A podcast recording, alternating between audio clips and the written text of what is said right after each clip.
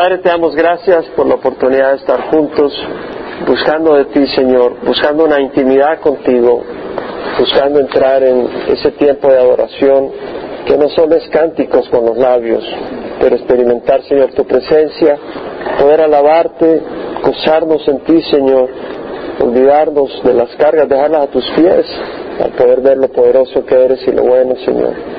Sea tu Espíritu Santo derramado sobre cada uno de nosotros, Señor. Pero te necesitamos. Para eso hemos venido, Señor, a refrescar nuestros corazones sedientos. En nombre de Jesús te lo rogamos. Amén. Salmo 76. Para el director del coro con instrumentos de cuerda, Salmo de Asaf, cántico. Dios es conocido en Judá, grande es su nombre en Israel. En Salem está su tabernáculo y en Sión su morada. Allí quebró las saetas encendidas del arco, el escudo, la espada y las armas de guerra. Resplandeciente eres, más majestuoso que los montes de casa. Fueron despojados los fuertes de corazón, durmieron su sueño y ninguno de los guerreros pudo usar sus manos. A tu reprensión, oh Dios de Jacob, auriga y caballo cayeron en profundo sueño. Tú, solo tú has de ser temido. ¿Y quién podrá estar en pie en tu presencia en el momento de tu ira? Hiciste oír juicio desde los cielos, temió la tierra y enmudeció.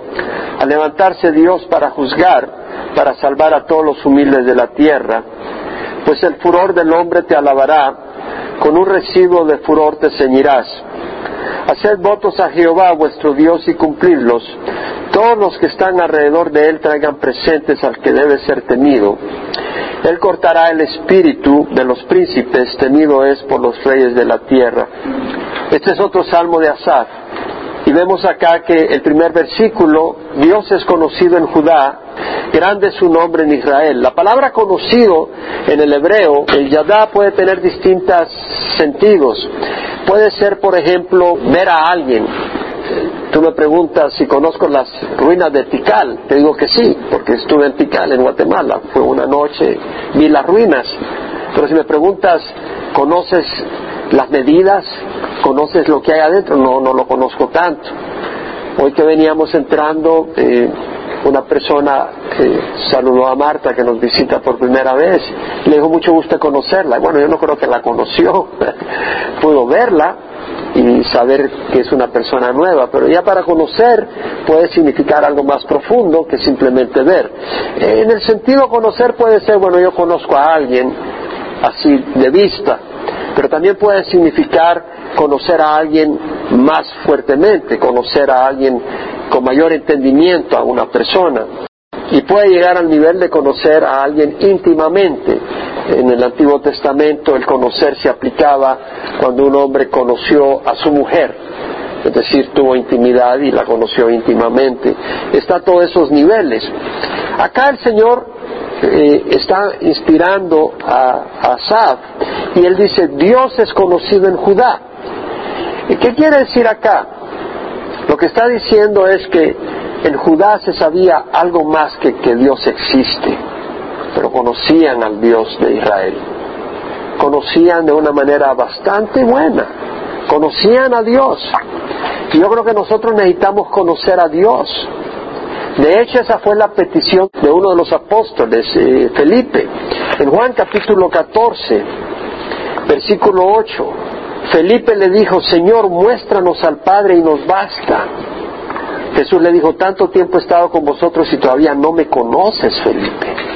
Y Felipe quería conocer al Padre. Y Jesús le dice, pero he estado con ustedes todo este tiempo y no me conocen. El que me ha visto a mí, ha visto al Padre. ¿Cómo dices tú, muéstranos al Padre? ¿No crees que yo estoy en el Padre y el Padre en mí? Las palabras que yo os digo no las hablo por mi propia cuenta, sino que el Padre que mora en mí es el que hace las obras. Es decir, Jesús está diciendo, las palabras que yo hablo, las obras que yo he hecho, son las obras del Padre, son las palabras del Padre. Entonces, si tú conoces mis palabras, si tú conoces mis obras, tú conoces al Padre. Entonces vemos acá que está hablando de ese tipo de conocimiento. Cuando dice el salmista, Dios es conocido en Judá, se refiere a eso. Job llegó a decir, he sabido de ti solo de oídas, pero ahora mis ojos te ven, por eso me he retractado y me arrepiento en polvo y ceniza. Es decir, Job estaba todo turbado por la crisis que estaba pasando y sabía de Dios, pero a través de esa crisis tuvo una revelación de Dios y en esa crisis llegó a conocer al Dios que no conocía realmente. Sabía de pero no lo conocía. Lo llegó a conocer en esa crisis de una manera especial. Dios era conocido en Judá en varios sentidos. Uno, Judá conocía los atributos de Dios. Hay muchos acá que sabíamos de Dios, que conocíamos, realmente no, que sabíamos de Jesús, pero que no conocíamos a Jesús, no conocíamos su palabra, no habíamos experimentado sus obras. El pueblo de Israel conocía que Dios era santo, el pueblo de Israel sabía que Dios era eterno, el pueblo de Israel sabía que Dios era un Dios poderoso, que era un Dios recto, justo, fiel, misericordioso, omnipresente, presente en todos lugares. Es el único que está en todas partes. Nadie más, excepto Dios, está en todas partes. El Padre, el Hijo y el Espíritu Santo. Por eso si tú le pides a otra persona, no te escucha. Porque el único que está en todas partes y puede oír todas las oraciones a la vez es Dios. Por eso le pedimos a Dios. Dios es conocido en Judá. Y el pueblo de Israel había experimentado su presencia, además, en la zarza ardiendo. Moisés experimentó la presencia de Dios cuando vio esa zarza ardiente que no se consumía y Dios le habló. Quítate las sandalias, el lugar donde tú estás es santo.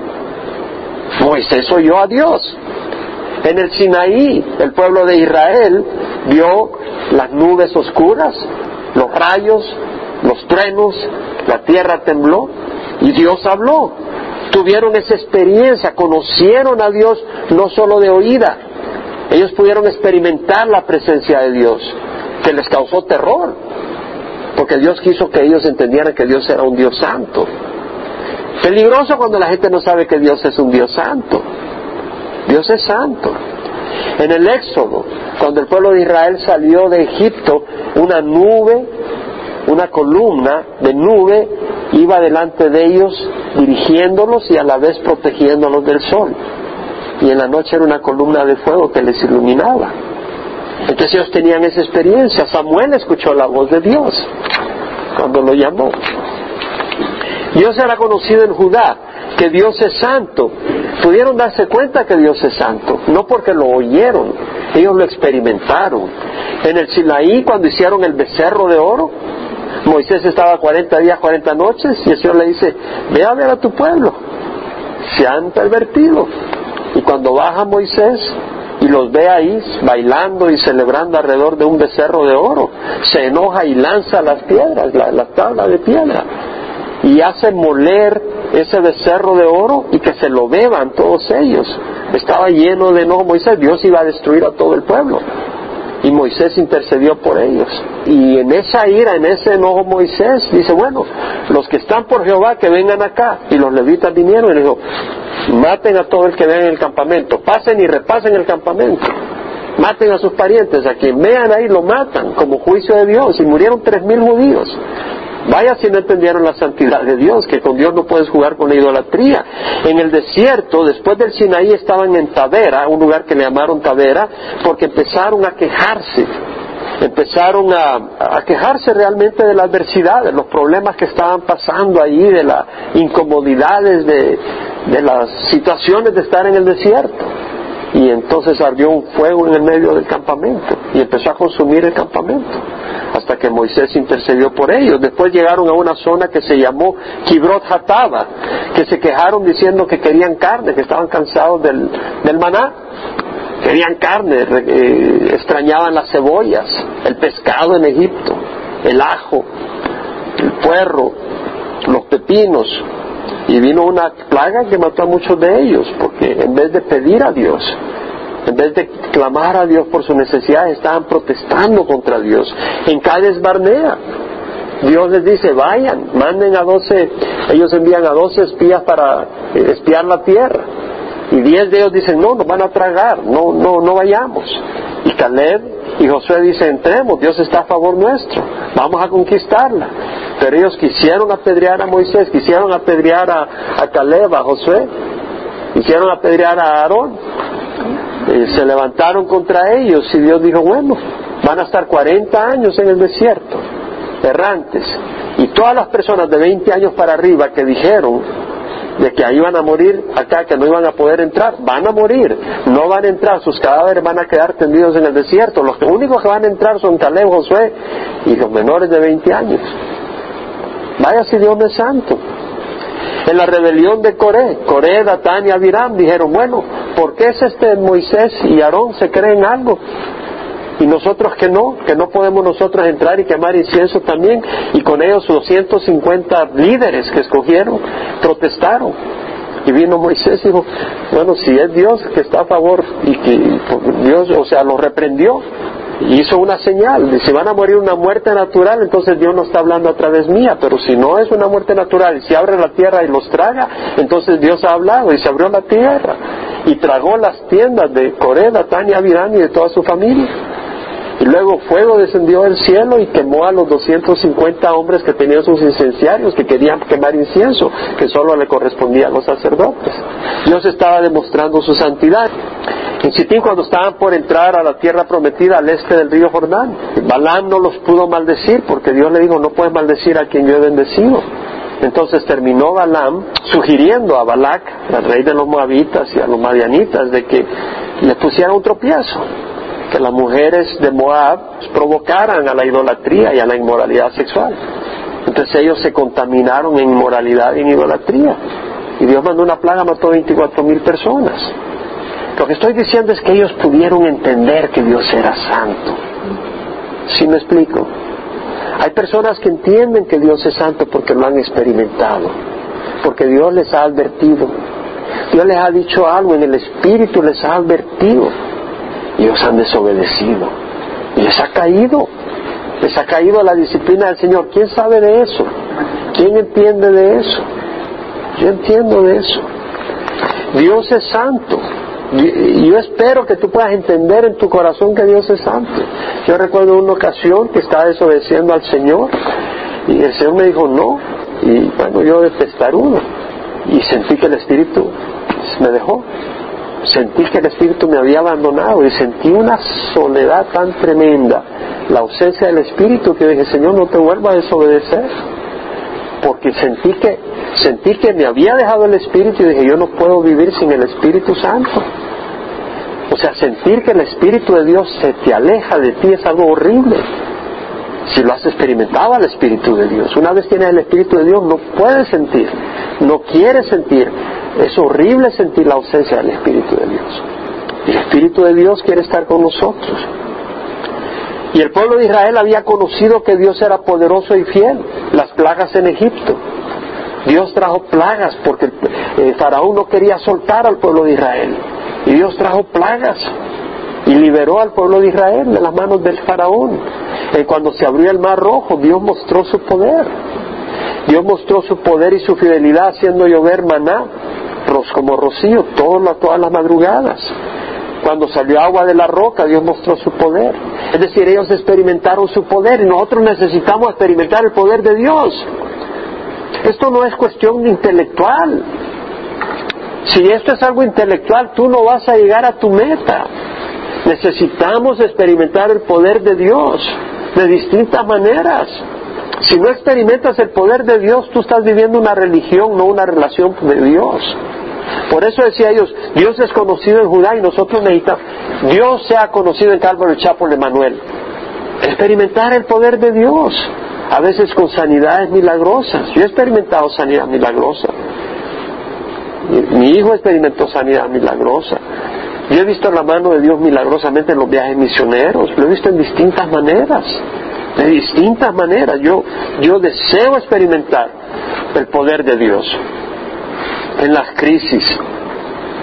Grande es su nombre en Israel, es decir, grandioso, honrado, grandemente estimado, como un Dios maravilloso, bueno, poderoso, misericordioso, capaz de salvar, es un Dios fiel. En Salem está su tabernáculo y en Sión su morada. Salem era un nombre que tenía Jerusalén. De hecho, Melquisedec era rey de Salem y sacerdote. Salem la palabra en el hebreo shalom quiere decir paz, en el sentido de paz, que estás completo, experimentar la seguridad, la protección, la tranquilidad de Dios. Eso es lo que quiere decir Salem. En Salem está su tabernáculo. La palabra tabernáculo es eh, su tienda, su cueva, su madriguera, su casa, su tabernáculo.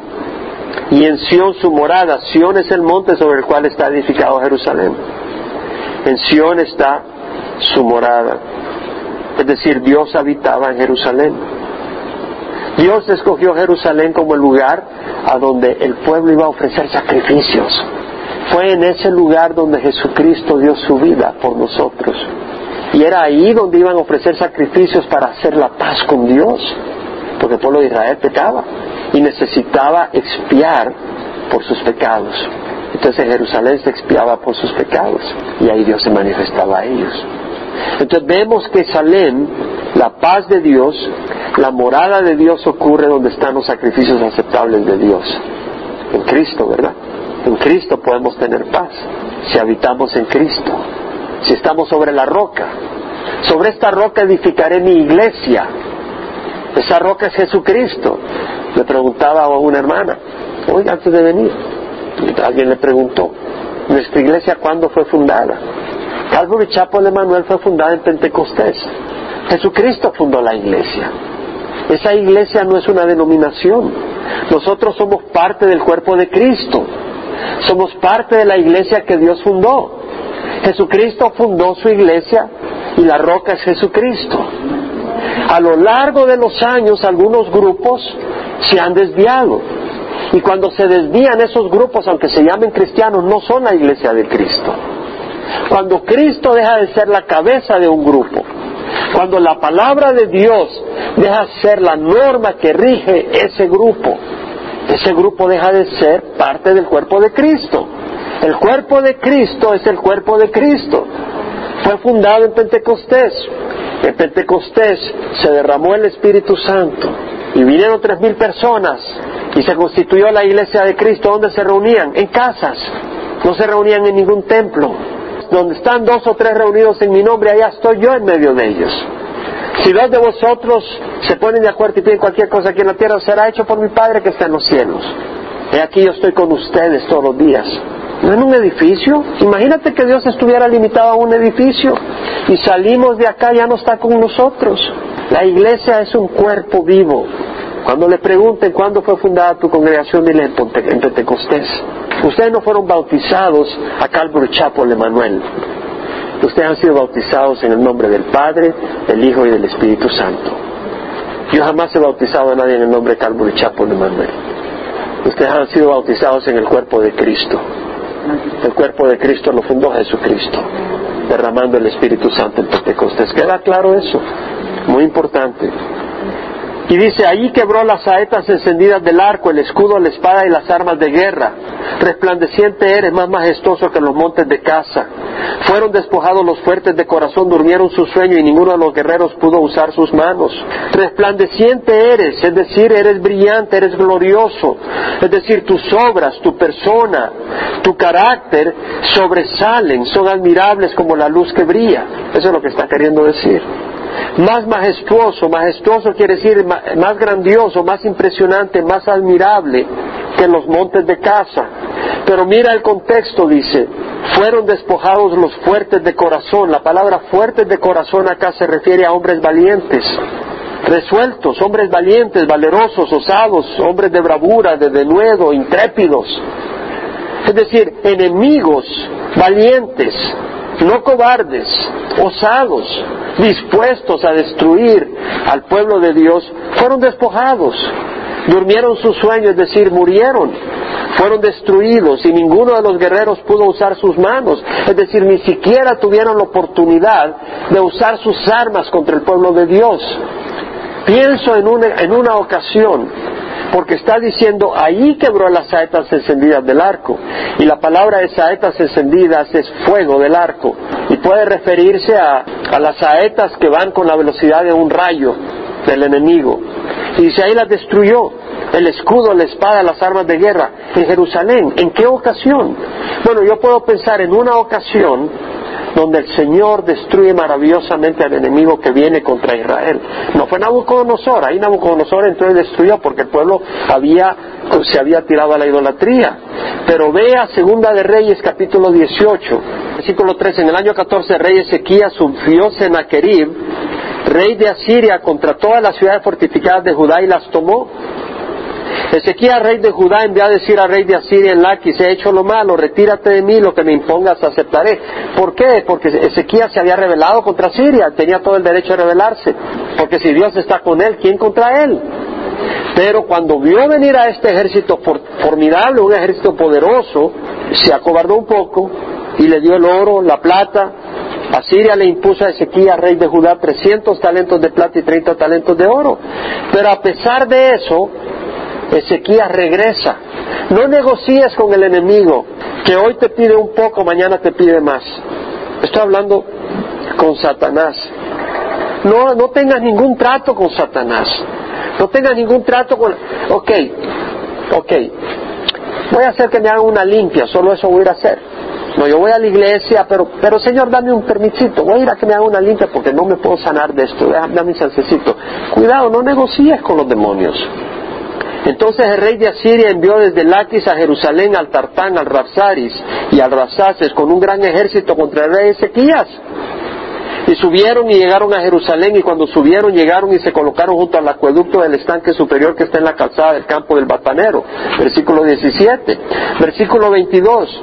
Asiria le manda a decir, si me dices, nosotros confiamos en el Señor nuestro Dios, ¿no es Él cuyos lugares altos y cuyos altares Ezequías ha quitado? Y ha dicho a Judá y a Jerusalén, adoraréis delante de este altar en Jerusalén. Es decir, Ezequías había mandado a quitar los altares de adoración a Jehová que estaban fuera de Jerusalén, fuera del templo, porque Dios había establecido adorar a Dios en el templo. Ese era el lugar que Dios había escogido. Entonces Ezequías quería cumplir la voluntad de Dios. Entonces vemos acá el enemigo, el Rapsaces, que manda a decir, no eres tú el que ha mandado a quitar, no es Ezequías el que ha mandado a quitar los altares de Jehová. En otras palabras, haciendo pensar de que Dios estaba enojado con Ezequías por hacer lo correcto. Muchas veces tú vas a hacer lo correcto y Satanás te va a acusar de hacer lo incorrecto cuando estás haciendo lo correcto. Te va a hacer dudar. Hoy actuaste demasiado duro. Tal vez cuando el Señor agarró el látigo y volcó la mesa de los cambistas, Satanás vino y dijo, eres un duro, ¿cómo tratas así al pueblo de Dios? El Satanás tiene maneras, tiene maneras de, de confundirte. Por eso tenemos que tener una comunión con el Señor continua.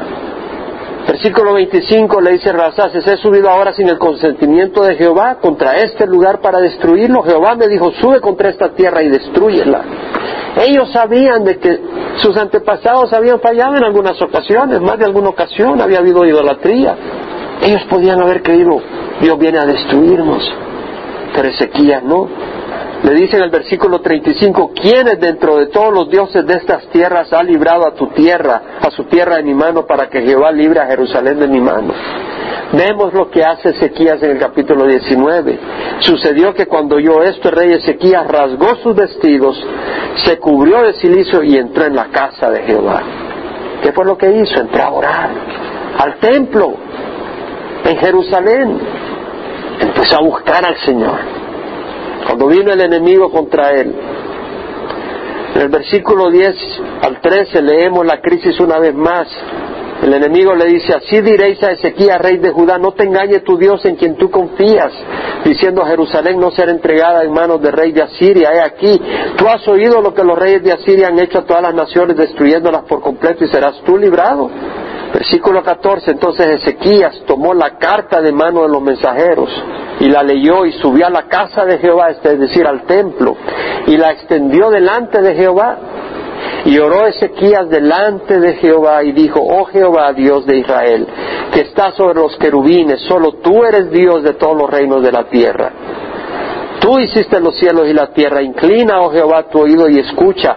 Abre, oh Jehová, tus ojos y mira. Escucha las palabras que Sennacherib ha enviado para injuriar al Dios vivo. En verdad, oh Jehová, los reyes de Asiria han asolado las naciones y las tierras y han echado sus dioses al fuego porque no eran dioses.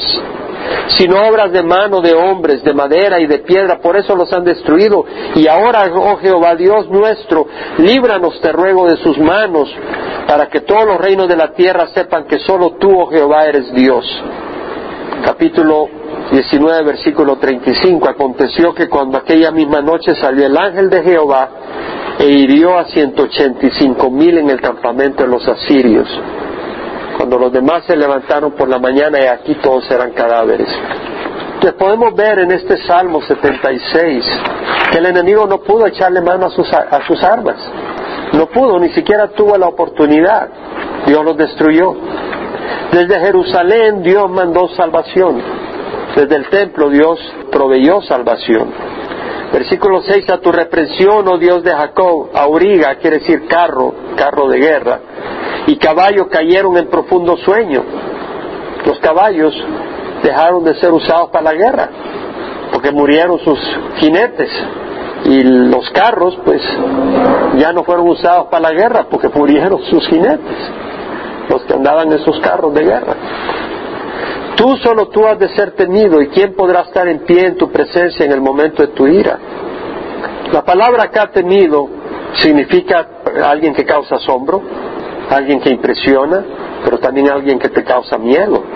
Y te digo que para los enemigos de Dios, Dios va a causar terror cuando venga. Para los enemigos de Israel, Dios causó terror, los destruyó. ¿Qué pasó con el ejército de Faraón en el Mar Rojo? Dios los destruyó. Y cuando la gente supo, tuvo miedo. Que tengan cuidado los enemigos de Israel hoy en día. Estaba leyendo en el periódico que Israel está afligidísimo. No saben qué hacer porque Irán sigue avanzando en su programa de una arma nuclear y saben que Israel está en su mira. Pero si atacan, saben de que Irán va a atacar y que van a haber muchos muertos y puede haber una crisis global, una crisis mundial y no saben qué hacer. Están en una crisis seria. Estamos en los últimos días. Las cosas no están fáciles.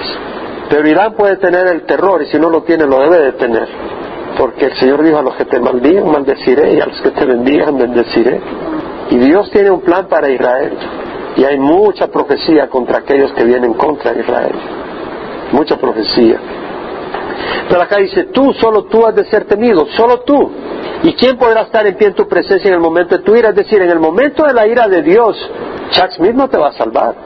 Benedicto no te va a salvar. Billy Graham no te va a salvar. El momento de la ira de Dios, el único que te puede salvar es Jesucristo si estás cubierto con su sangre. Es el único. Solo tú has de ser temido. El proverbio dice, el temor al hombre es un lazo, pero el que confía en Jehová está seguro. Vamos a confiar en el Señor. A veces los hombres somos una cosa cuando nos ven y otra cosa cuando no nos ven. No debemos de ser así. Amén. También se aplican las mujeres. Porque cuando somos así quiere decir de que estamos temiendo al hombre más que a Dios. Si tememos a Dios, vamos a hacer una cosa enfrente o, o detrás de los hombres. Porque estamos actuando para honrar a Dios, no para impresionar a los hombres. Lo que vemos, estemos o no estemos en presencia de hombres, lo tenemos que ver en presencia de Dios. Lo que oímos, estemos o no estemos en presencia de gente, lo estamos oyendo en la presencia de Dios. Lo que decimos, lo que hacemos en presencia o no presencia de hombre, lo estamos haciendo en presencia de Dios. Y si tenemos un temor de Dios, no lo vamos a hacer, no lo vamos a oír, no lo vamos a ver, no lo vamos a pensar. Dice la palabra, con el temor de Jehová el hombre se aparta del mal. ¿Quién puede decir amén? Cuando no hay temor de Dios, hay todo tipo de desorden. Jesús dijo, no temáis a los que matan el cuerpo, pero no pueden matar el alma. Más bien temed aquel que puede hacer perecer tanto el alma como el cuerpo en el infierno. ¿Has puesto a pensar en el infierno? Es cosa seria. No se venden dos pajarillos por un cuarto y sin embargo ninguno de ellos cae a tierra sin permitirlo vuestro Padre. Y hasta los cabellos de vuestra cabeza están todos contados, así que no temáis. Vosotros valéis más que muchos pajarillos. O sea, el Señor está diciendo, no temáis morir, no temáis las consecuencias de seguir al Señor Jesucristo, no temáis el desprecio, porque ese dolor, el que te digan eso, el que te pase eso, no es nada comparado con el infierno. Más bien temed al que te puede echar al infierno, que es Dios. A Dios hemos de temer. Proverbios dice, el temor de Jehová es el principio de la sabiduría, los necios desprecian la sabiduría y instrucción. Debemos de caminar en el temor del Señor. Hiciste oír juicio desde los cielos, dice. Temió la tierra y enmudeció a levantarse Dios para juzgar, para salvar a todos los humildes de la tierra. Es decir, hiciste oír juicio desde los cielos, es decir, era evidente que la mano de Dios había actuado, que Dios había traído juicio y trajo castigo contra los enemigos del pueblo de Dios. Ahora mira, dice, para salvar a los humildes de la tierra. ¿Quiénes eran los humildes de la tierra? Eran el pueblo de Dios. Ahí le llaman los humildes de la tierra, porque los humildes no son los que andan cabizbajos necesariamente, sino los que han puesto su confianza en el Señor, los que están confiando en el Señor, los que no están actuando en su propia arrogancia, sino que están actuando de acuerdo a la voluntad del Señor, los que estamos buscando la voluntad de Dios. Dice el Salmo, algunos confían en carro, otros en caballo, mas nosotros en el nombre de Jehová confiaremos. Ellos se doblegaron y cayeron, mas nosotros nos hemos levantado y nos mantendremos en pie. Es decir, a la hora de las horas, ¿en quién confías? Si tú tienes que ir a comprar un carro, una casa, ¿vas a confiar en tu astucia o vas a depender del Señor y vas a orar con humildad? Si tú necesitas un trabajo o necesitas moverte, haz tu parte, pero pídele al Señor que necesitas la ayuda del Señor. Si el Señor no te quiere bendecir, no eres bendecido. Si el Señor no lo permite, tú no vas a ser bendecido. Isaías 31.1 dice, hay de los que descienden a Egipto para ayuda. En los caballos buscan apoyo y confían en los carros porque son muchos y en los jinetes porque son muy fuertes, pero no miran al Santo de Israel ni buscan a Jehová. Debemos de tener a Dios en cada cosa que hacemos. ¿Podemos decir amén en eso? ¿Puedo oír a alguien que esté de acuerdo en eso? Busquemos orar para el Señor. Yo espero, hermanos, que nosotros no dirijamos nuestras vidas sin el Señor. No puede ser así. Pablo dijo que andamos en la carne, no luchamos según la carne, porque las armas de nuestra contienda no son carnales, sino poderosas en Dios para la destrucción de fortalezas, destruyendo toda especulación y todo pensamiento altivo, todo razonamiento altivo que se levanta contra el conocimiento de Dios, y poniendo todo pensamiento en cautiverio a Cristo. Entonces, ¿qué es lo que vamos a hacer? En nuestra lucha, toda idea, toda aquella cosa que no es de acuerdo a la voluntad de Dios, la desechamos. No nos volvemos tercos e insistimos en nuestras maneras. Luego dice, pues el furor del hombre te alabará, con un residuo de furor te ceñirás. Cuando dice el furor del hombre te alabará, la idea es que el hombre viene en su furor contra Dios y contra el pueblo de Dios y le produce la oportunidad a Dios para hacer grandes cosas. Cuando Faraón en su furor atacó, ¿qué hizo Dios? Trajo plagas. Cuando vino contra el pueblo de Israel que iba pasando el mar rojo, ¿qué hizo el Señor? Hizo grandes cosas que trajeron alabanza a Dios. A través de la crucifixión de Jesucristo, el furor de los enemigos de Jesús. ¿Qué terminó pasando? La salvación que trajo tanta alabanza y traerá alabanza por toda la eternidad a través de la persecución de la iglesia, los enemigos de Cristo, de la iglesia de Cristo, en algunos lugares han querido hacerla desaparecer. ¿Y qué es lo que ha ocurrido? En la persecución se ha fortalecido y ha crecido la iglesia. Hay muchos lugares donde querían destruir la iglesia y lo que ha ocurrido es que la iglesia ha prosperado. Haced votos a Jehová vuestro Dios y cumplirlos. Todos los que están alrededor de él traigan presentes al que debe ser temido. Haced promesas al Señor y cumplidlas. Algún día hicimos promesas al Señor. Señor, te, te rindo mi vida. Señor, entra a mi corazón, te voy a servir y obedecer. Cumplámosla. La salvación no consiste, Señor, tú eres mi Señor y mi Salvador hoy y ya mañana vivo como quiero. Le entregamos nuestra vida y esa vida no la puedo regresar y decir, bueno, ahora vivo como yo quiero. Se la entregamos en obediencia todo el tiempo. Porque esa entrega tiene que ser diaria. ¿Quién puede decir amén? El Señor dijo, si alguno desea venir a mí, nieguese a sí mismo, tome su cruz cada día y sígame. Es una obediencia diaria. Cada día tienes la opción de salirte del altar y salir a pasear o hacer como dice Pablo. Por consiguiente, hermano, ruego por la misericordia de Dios que presentemos vuestro cuerpo como sacrificio vivo y santo aceptable a Dios. Es decir, un, un, sacrificio, una ofrenda para el propósito y la voluntad de Dios. Y cuando tú sales al mundo, está toda la presión para que no lo hagas. ¿Quién puede decir amén? Cuando tú sales al mundo está toda la presión para que conformes a las maneras de ser del mundo. Y no es así, tenemos que ser fuertes. Y por eso tenemos que alimentarnos espiritualmente para mantener nuestro propósito en las cosas de Dios, para recordar que, que, vivimos, si vivimos para Él vivimos, y si morimos para Él morimos, entonces vivimos para Él, y necesitamos recordar ese propósito, y también recordar que tenemos a un Dios que es justo y fiel. Dice, traigan presentes al que debe ser tenido, tu vida, al que debe ser tenido, al que debe ser honrado, él cortará el espíritu de los príncipes. Él quebrará el espíritu y la arrogancia de los poderosos. Temido es por los reyes de la tierra. Aquellos reyes que entienden que hay un Dios que reina, temen. Aunque ellos sean reyes, van a temer a Dios. Los que no, no lo van a temer ahora, pero un día lo van a temer, porque van a tener que dar cuentas. Vamos a cerrar en oración. Padre Santo, te doy gracias por tu palabra, Señor. Tú eres fiel y bueno, tú eres justo. Y Señor, podemos decirlo de los labios, te queremos conocer. ¿Conoces a Dios con los ojos cerrados? ¿Conoces a Dios como un Dios bueno? No que has oído, no que sabes que es bueno en la mente, pero lo has experimentado como un Dios bueno. ¿Conoces a Dios como un Dios misericordioso? No que has oído que Él es misericordioso, pero has experimentado la misericordia de Dios. ¿Conoces a Dios como un Dios que provee? No que has oído, pero que has recibido la provisión de Dios. ¿Conoces a Dios como un Dios sanador? No que has oído que sanó a otros, pero que has sanado, que has sanado a ti. ¿Conoces a Dios como un Dios santo? Tal vez en alguna ocasión te advirtió y te disciplinó por tu desobediencia. Y sabes que Dios es santo, que no puedes jugar con Él. Que fuiste en tu camino terco y el Señor removió su mano y te dejó quebrarte la nariz y te diste cuenta que tu camino no era el camino correcto y regresaste arrepentido por tu pecado y entendiste que tu voluntad no es buena, que el pecado puede dar placer por un momento, puede satisfacer tu orgullo por un momento, puede darte popularidad por un momento, pero después viene el fruto amargo. ¿Conoces que Dios es santo? Piénsala, Señor.